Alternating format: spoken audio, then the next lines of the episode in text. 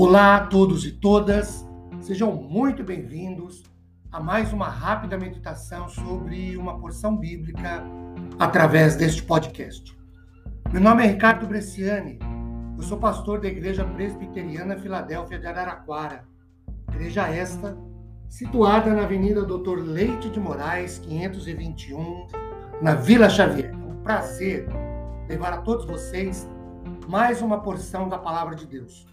Hoje, a partir do livro de Ruth, capítulo 1, do versículo de 1 a 9, o versículo 20 e o 21.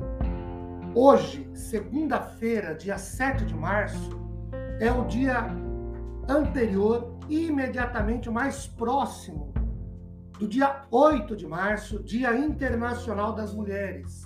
E eu quero aproveitar esse contexto para falar sobre o momento feminino ah, na palavra do Senhor.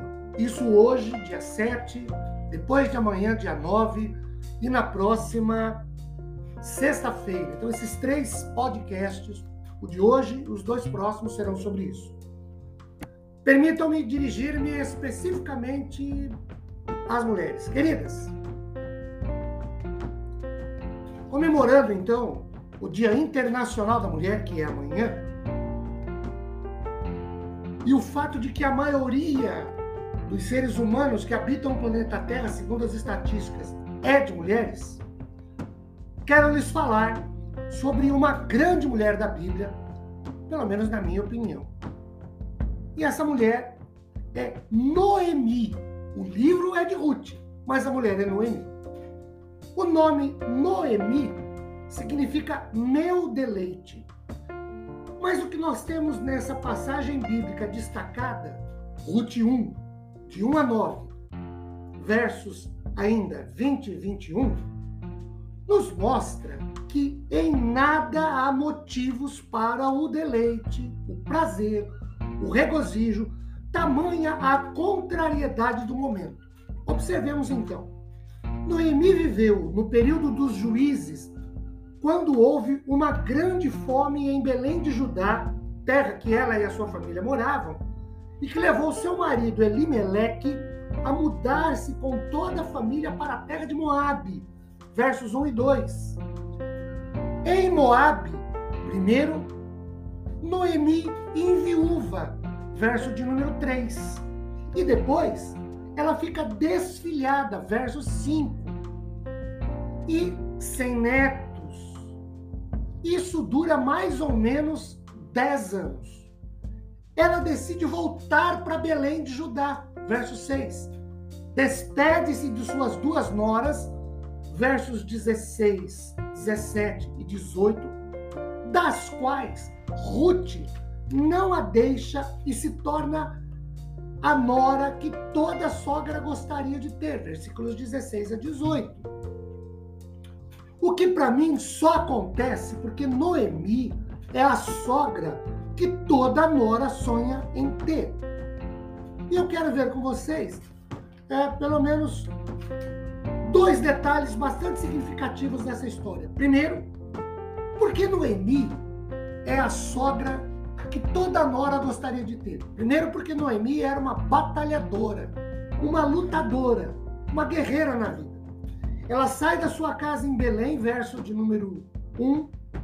Ela deixa amigos, parentes, prosperidade, sua história, seu povo para começar do zero, noutro lugar, noutra cultura, noutras terras, tudo novo, desconhecido, desafiador, e ela não desiste.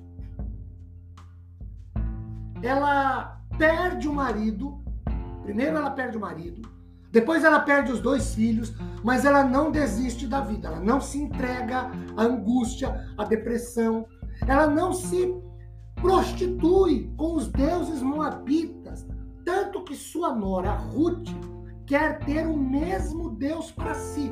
Verso 16, o Deus de Noemi. Noemi não deixa o Senhor, tanto que ao ouvir que Deus visitara Belém, ela decide voltar de acordo com o versículo, 16, versículo 6. Segundo detalhe que eu quero destacar para nos mostrar que Noemi é a sogra que toda nora quer ter, É porque Noemi é uma mulher à frente de sua época. Percebamos o seguinte: olhando para os versículos 20 e 21, podemos dizer que ela é realista quanto ao seu momento. Ela não fantasia, nem é fatalista, determinante ou determinista. Aquilo que é uma fase nem sempre foi assim, pode mudar. Ela tem essa ideia de que é uma realidade momentânea.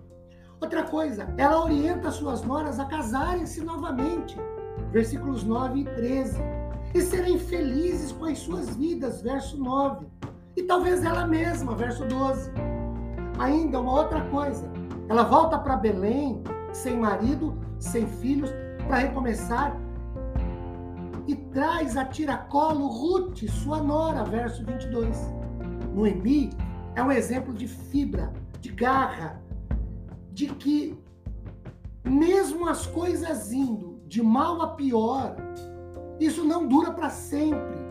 É preciso ver, enxergar, visualizar possibilidades. Queridas e queridos, Noemi não deixa o Senhor, não deixa de falar com o Senhor, não deixa de relacionar-se com o Senhor. Noemi é uma mulher batalhadora, guerreira, lutadora pela vida.